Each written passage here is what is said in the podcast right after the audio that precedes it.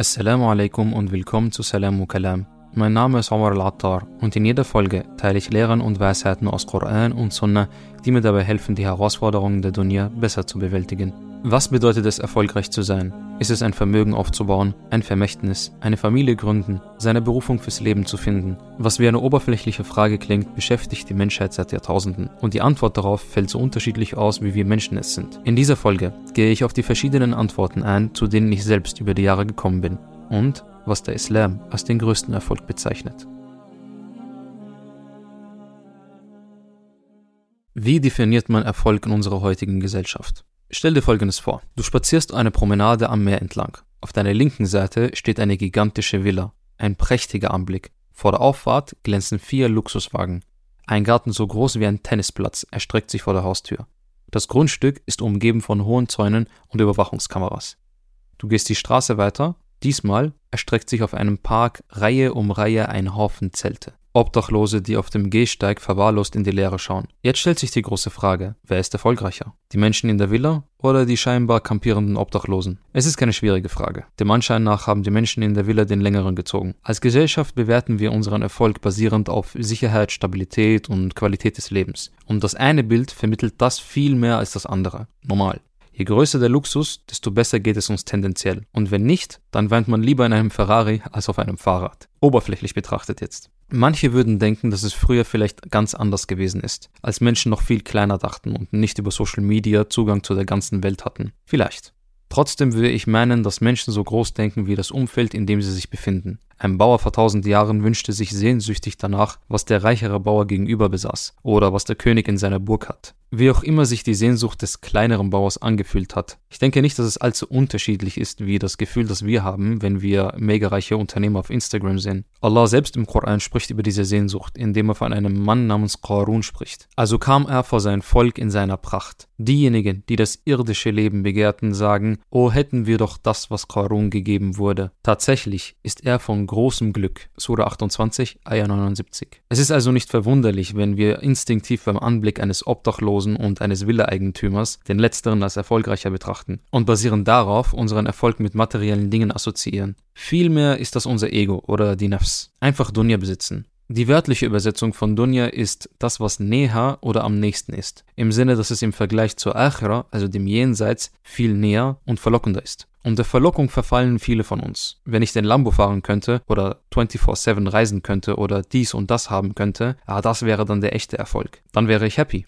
Das ist, schätze ich mal, eine Form von Erfolg, die viele von uns da draußen anstreben. Nur wie viele Prominente besitzen alles an Dunya, das man nur haben kann. Reichtum, Ruhm, Anerkennung, materielle Güter, Beziehungen, Zugang zu allen Freuden und Abenteuern dieser Welt. Und trotzdem holt sie eine Leere an. Viele flüchten sich noch tiefer in diese Welt in der Hoffnung, diese Leere zu füllen. Und die Leere dieses Lebensstils ist ein schwarzes Loch, das sich niemals füllen wird. Denn mit jedem Höhepunkt und jeder Freude gibt es ein neues High und eine neue Freude. Denn was auch immer dich zum ersten Mal begeistert hat, mit der Zeit wirst du dich dran gewöhnen. Und was sich wie eine Gabe angefühlt hat, ist jetzt nur noch Alltag. Und die Langeweile holt einen schnell an. Dafür musst du kein Milliardär sein. Wir sind hier in der westlichen Welt vergleichsweise reicher als die meisten Menschen weltweit. Wie viele von ihnen würden mein und dein Leben als Reichtum auf dem höchsten Level sehen? Aber für dich und mich ist doch alles selbstverständlich. Und wenn Erfolg sich nicht gut anfühlt, dann ist er auch nichts wert. Und plötzlich rutscht die ganze Diskussion ein Level tiefer. Wer nicht glücklich ist, sieht vielleicht erfolgreich aus für jemand anderen. Aber für den, der ihn hat, spielt das eine herzlich kleine Rolle. Wenn es also um die Frage des Erfolgs geht, drängt sich einem auch die Frage des Glücks auf. Eine Antwort darauf haben wir bereits angesprochen. Nennen wir ihn den hedonistischen Weg. Erfolg ist, wenn du haben und lassen kannst, was du willst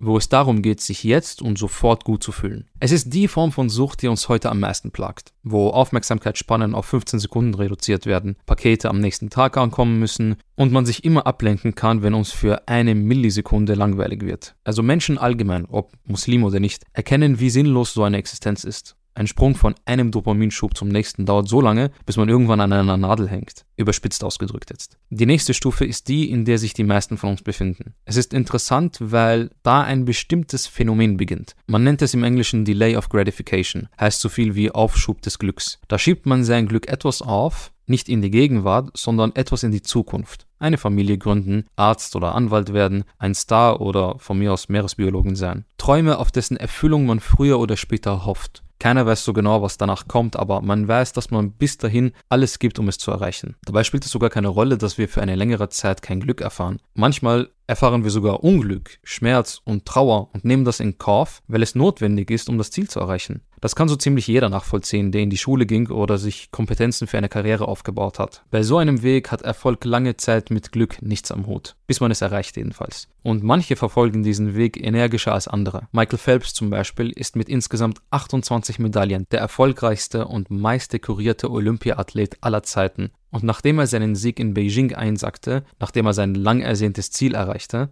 eines, das ihn Jahrzehnte an Schmerz, Schweiß, Blut und Tränen gekostet hat, stand einfach leer da. Und was jetzt?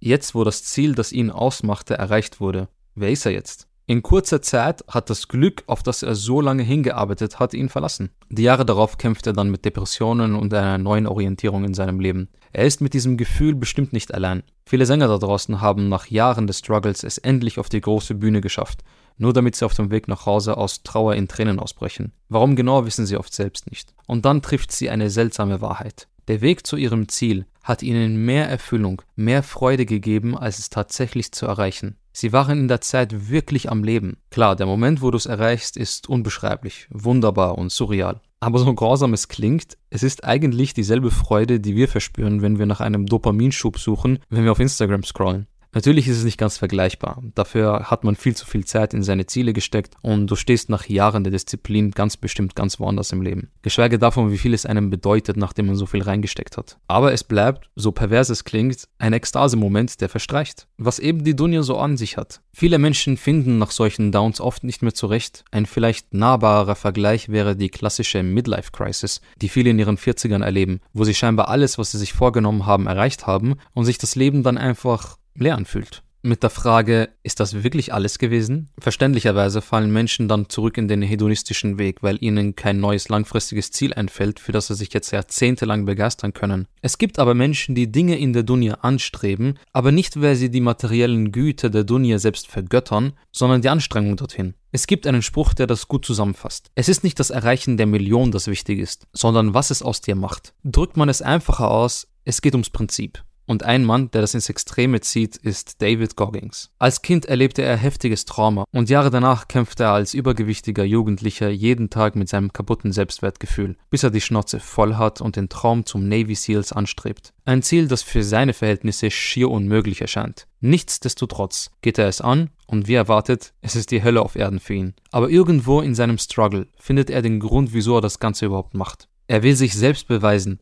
dass er eben nicht dieser ängstliche kleine Junge ist, dass auch er es verdient hat zu leben, dass in ihm wirklich Großartiges steckt. Und die Ergebnisse lassen sich sehen. Goggins wurde trotz mehrerer Anläufe aufgrund medizinischer Probleme und Verletzungen ein Navy SEAL. Er hat über 60 Ultramarathons und Ultra-Triathlons absolviert, oft mit Top-Platzierungen. Er besitzt mehrere Teilnahmen am Badwater 135, einem der härtesten Fußrennen der Welt. Er hielt den Weltrekord für die meisten Klimmzüge in 24 Stunden mit 4030 Klimmzügen. Er hat mit seinem Buch Can't Hurt Me, in dem er seine Lebensgeschichte teilt, Millionen Menschen inspiriert ein Buch, das auch bei mir in der Bibliothek sitzt. Und mit seiner Teilnahme an mehreren Ironman Triathlons hat er eine der anspruchsvollsten Sportherausforderungen weltweit absolviert. Und bis heute hat er nicht aufgehört, seinen Geist und Körper an die äußerste Grenze zu bringen, oft sogar auf Kosten seiner Gesundheit. Einmal hat er während eines Ultramarathons 2005 161 Kilometer zurückgelegt, als er anfing, Blut zu pinkeln, weil er bei der 112 Kilometer Marke seine Nieren versagten. Er hatte auch alle seine kleinen Fußknochen gebrochen und hat das Rennen trotzdem beendet beendet. Ich persönlich hätte es jetzt nicht getan, aber für Goggins bestand sein größtes Glück darin, sich selbst zu beweisen, dass er wirklich großartig ist und über seine Grenzen hinausgehen kann. Das ist für ihn wahrer Erfolg. Hat er einen Marathon beendet, sucht er schon wieder den nächsten. Egal wie viele OPs und Herausforderungen sich ihm in den Weg stellen. Diese Antwort auf die Frage des Glücks kann man mit Besessenheit für ein Prinzip nennen. Während man bestimmte Ziele dazu haben kann, ist deine Arbeit nie wirklich erledigt. Kobe Bryant oder Michael Jordan sind zwei Athleten, die sich mit einem Meilenstein nicht zufrieden gegeben haben. Es ging für sie immer weiter weiter, immer besser und immer schneller. Und sie wuchsen als Personen bei dieser Anstrengung in den Eigenschaften heran, die sie brauchen, damit sie diese Meilensteine erreichen. Aber mit keinem Endziel in Sicht, weil wann weißt du überhaupt, wann du der Größte aller Zeiten in deinem Bereich bist? Eine Antwort darauf suchen sie jetzt nicht sonderlich. Sie machen einfach weiter. Ich würde meinen, dass die meisten da draußen, Muslim oder nicht, so eine Art Berufung anstreben, in der sie sich fallen lassen können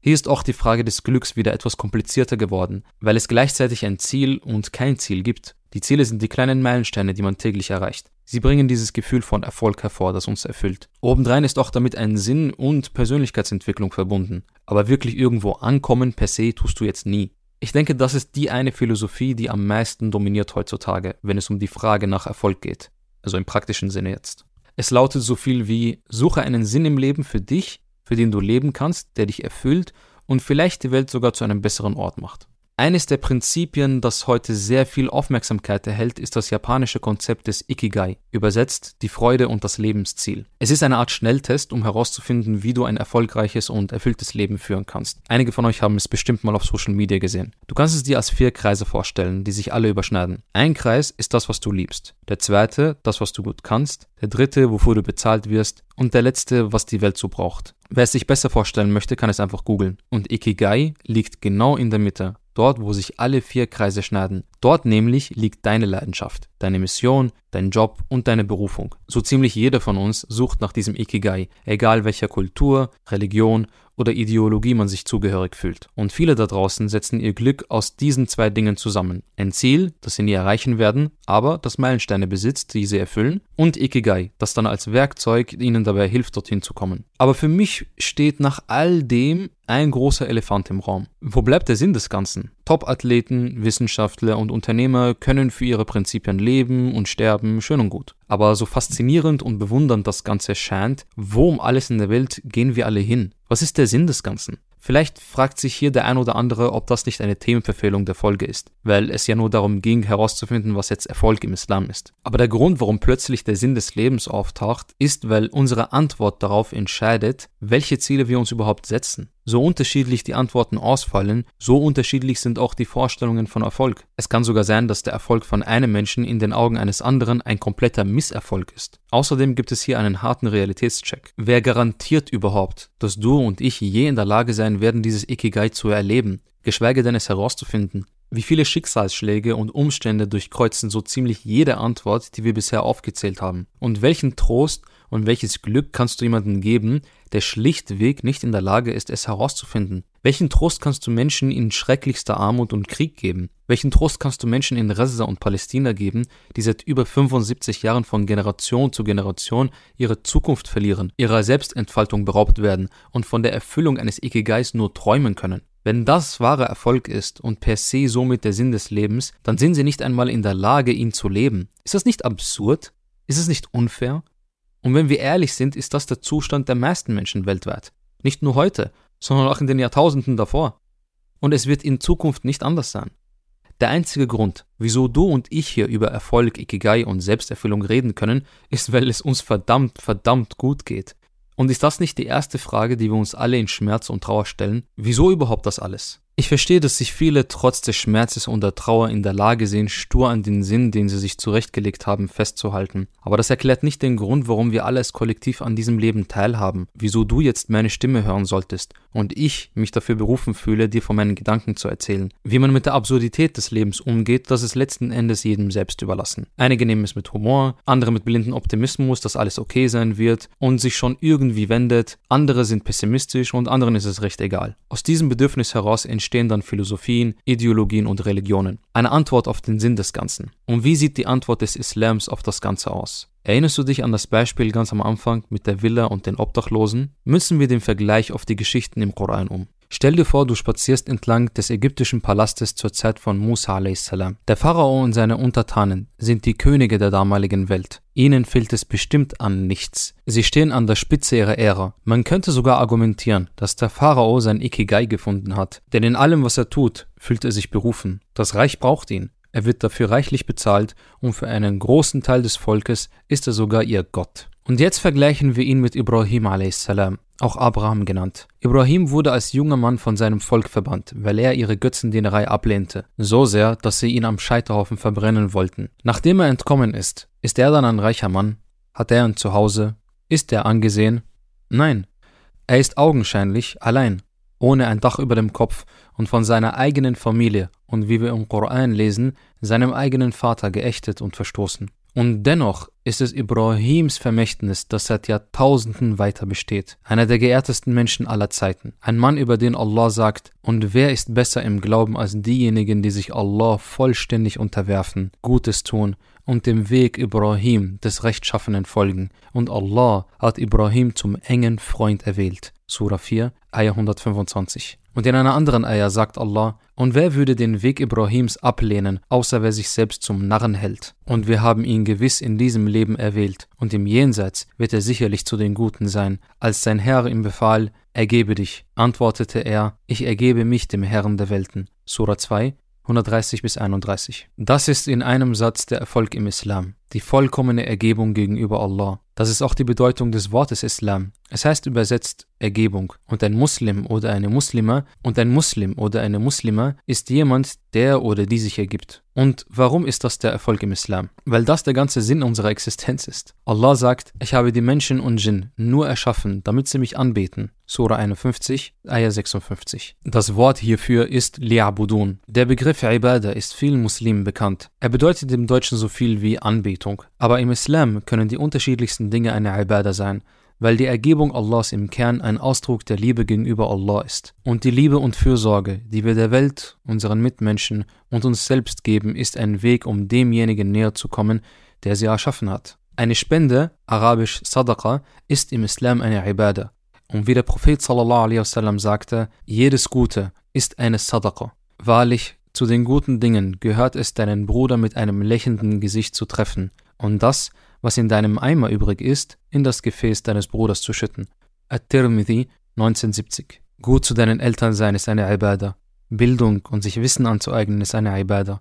Weil all diese Dinge Gaben in unserem Leben darstellen, für die wir Allah subhanahu wa ta'ala dankbar sind, in denen sich Allahs Eigenschaften widerspiegeln, weil er uns erschaffen hat und uns diese Dinge gegeben hat. Deshalb liegt der größte Erfolg für den Muslim und die Muslime darin, dieses Leben in vollen Zügen zu genießen und in all den schönen Facetten des Lebens Allah zu gedenken, ihm dankbar zu sein und die Gaben, die er uns gibt, weiterzugeben und nicht egoistisch unseren Erfolg uns selbst zuzusprechen. Erinnert ihr euch noch an Qarun, der Mann, von dem ich am Anfang erzählt habe, den die Menschen beneideten? Die Eier war, also kam er vor sein Volk in seiner Pracht. Diejenigen, die das irdische Leben begehrten, sagten, Oh, hätten wir doch, was Qarun gegeben wurde, Tatsächlich ist er vom großen Glück. Aber vor diese Eier bekam er noch von den Guten unter ihnen ein paar weise Worte. Sei nicht stolz. Gewiss, Allah mag die Stolzen nicht. Suche vielmehr mit dem, was Allah dir gewährt hat, nach dem Lohn des Jenseits, ohne deinen Anteil an dieser Welt zu vergessen. Und sei gut zu anderen, so wie Allah gut zu dir war. Trachte nicht danach, Verderben im Land zu verbreiten, denn Allah mag die Verderber gewiss nicht. Surah 28, 76 bis 77. Wir Muslime verteufeln die Dunya nicht. Wir können und sollen sogar Tage haben, an denen wir unbedacht einen Dopaminschub anstreben können. Wir dürfen gerne mal unsere Scrollzeit auf Instagram haben, einen vollen Tag oder eine schöne Zeit, einfach der Freude willen. Diese Welt, so schwer sie manchmal ist, birgt etliche Freuden, die wir spüren sollen, eigentlich sogar müssen damit wir uns über das, was uns im Jenseits erwartet, noch mehr freuen können, damit wir auch das noch tiefer schätzen können, was auf uns zukommt. In dieser Hinsicht unterscheiden wir uns keinen Deut von allen anderen Menschen auf dieser Welt, die sich auch nach einem Ziel, einer Berufung und einem Ikigai sehnen. Selbst Allah subhanahu wa ta'ala hält uns an, unsere Talente zu erforschen. Er sagt, sag, jeder soll basierend auf seiner Shakila arbeiten. Euer Herr weiß sehr wohl, wessen Weg der Rechtleitung eher entspricht. Surah 17, Ayah 84. Shakila im Arabischen kommt vom Wort Shakl und das bedeutet die Form von etwas. Metaphorisch kannst du es dir vorstellen als die angeborene Veranlagung von etwas. Und wir alle besitzen also eine bestimmte Veranlagung. Das bedeutet, dass selbst für Muslime Konzepte wie Ikigai sehr wohl eine große Bereicherung sein können, um herauszufinden, wie sie ihre Berufung finden. Der große Unterschied besteht darin, was der ultimative Sinn hinter dieser Erforschung liegt. Hinter der Liebe für den Beruf, für die Familie, für die Kinder, für einen selbst. Es ist das Näherkommen zu Allah subhanahu wa ta'ala und somit im Endeffekt die Liebe zu ihm. Und diese Fürsorge und Liebe ist es, die Allah uns geben möchte. Deshalb hat er uns erschaffen. Allah sagt, hätte dein Herr es so gewollt, hätte er die Menschheit gewiss zu einer einzigen Gemeinschaft gemacht. Aber sie werden sich immer streiten, außer denen, derer er sich erbarmt oder Fürsorge zeigt. Und dafür hat er sie erschaffen. Surah 11, Ayah 118. Der Sinn unserer Existenz ist es, Ibadah zu Allah zu machen. Und das inkludiert ein guter Mensch zu sich selbst, der Welt, den Mitmenschen und sich selbst zu sein. Und am Ende ein guter Diener Allahs zu sein. Denn das ist unsere Realität als seine Schöpfung. Und es gibt keinen Herrn, der mehr Fürsorge zeigt als er. Und im Gegenzug schenkt er uns seine Liebe. Und das ist der ganze Sinn unserer Erschaffung gewesen. Und die Grausamkeiten der Dunya sind da, um die Menschen in ihrer Ibadah, in ihrer Anstrengung zu testen. Wir alle als Kollektiv schätzen Liebe erst, wenn wir Gleichgültigkeit erleben, Fürsorge, wenn wir Grausamkeit kennen, Mut, wenn wir Angst erleben und Hoffnung, wenn wir Trauer spüren. All das macht die Dunya aus. Und sie stürzt viele Menschen da draußen in Verzweiflung, Hass, Trauer und Angst. Aber das ist der Test dieser Welt. Und sie war schon immer als Test gedacht. Allah sagt, glauben die Menschen, sie würden in Ruhe gelassen, nur weil sie sagen, wir glauben und dass sie nicht auf die Probe gestellt werden? Wir haben gewiss diejenigen vor ihnen geprüft. Und so wird Allah deutlich zwischen denen unterscheiden, die wahrhaftig sind und denen, die Lügner sind. Surah 29, Ayah 2 bis 3. Die Eigenschaften, die wir vorher angesprochen haben, sind jene Eigenschaften, die Allah ausmachen. Liebe und Fürsorge allen voran. Und in jeder Katastrophe, die uns befällt, jede Tragödie, die unsere Berufung, unser Ikigai, unsere Familie, die schönsten und besten unserer Ziele trifft, wissen wir am Ende, dass diese Dunya am Ende nur ein Test ist. Was wirklich zählt, ist, dass wir im Schmerz, unter Trauer nicht vergessen, an Allah festzuhalten und besonders in diesen Momenten wachsen und ihm näher kommen, ob die Tragödien unsere Schuld sind oder nicht, denn das war unser Sinn von Anfang an, Allah näher kommen und gute Taten zu vollbringen, mehr nicht. Und in der Akhira wird jeder das bekommen, was ihm und ihr zusteht. Der Prophet wasallam sagte, keine Müdigkeit, keine Krankheit, kein Kummer, keine Trauer, kein Schmerz, keine Not trifft einen Muslim, selbst wenn es nur der Stich, den er von einem Dorn erhält, ohne dass Allah dadurch einige seiner Sünden tilgt. Bukhari 5641. Viele wundern sich, wie zum Beispiel die Palästinenser in solchen Zuständen immer noch an Allah festhalten können. Aber was ihnen Hoffnung gibt, weiterzumachen, zu kämpfen, sind Ayat wie diese. Wir werden euch sicherlich mit etwas Furcht und Hunger sowie mit Verlust an Gütern, Leben und Ernten prüfen und verkünde die frohe Botschaft jenen, die geduldig sind, die, wenn sie von einer Katastrophe getroffen werden, sagen, Wahrlich, wir gehören Allah, und zu ihm werden wir zurückkehren. Ihnen gebühren Allahs Segen und Barmherzigkeit, und sie sind die wahrhaft Rechtgeleiteten. Surah 2, Ayah 155 bis 57. Wer sie sieht, würde niemals denken, dass das ein Volk ist, das erfolgreich ist. Und doch ist das die Illusion der Dunja, von der wir uns vereinnahmen lassen. Wir denken, wir, die in Sicherheit sitzen, oder die Millionäre und Politiker, die stumm zusehen und lachen, sind besser dran. Das wäre der Fall, wenn das Einzige, was es gibt, nur diese Welt ist. Aber die Dunya ist ein Test. Ein Test, um zu sehen, wie jeder von uns mit dem, was er oder sie hat, reagiert. Allah sagt, er ist es, der Tod und Leben erschaffen hat, um zu prüfen, wer von euch am besten in Taten ist. Und er ist der Allmächtige, der Allvergebende. Surah 67, Ayah 2. Wenn mich also jemand fragt, was Erfolg im Islam ist, dann ist es in der Ibadah zu Allah zu leben und zu sterben. Und das kann für jeden Muslim und jede Muslima völlig unterschiedlich aussehen. Manche sind Ärzte und leisten ihre Ibadah, indem sie es sich zur Lebensaufgabe gemacht haben, Menschenleben zu retten. Andere Muslime finden ihre Ibadah, indem sie als Topathleten sich selbst immer neue Herausforderungen setzen und durch ihre Arbeit andere inspirieren. Wieder andere sind Wissenschaftler und lieben es, die Schöpfung Allahs zu studieren und der Welt einen Mehrwert zu schenken. Einige sind Journalisten, die sich für die Wahrheit einsetzen wollen. Manche gehen durch die Hölle und stehen in ihr trotzdem für das Gute ein, gebieten das Gute und verbieten das Böse.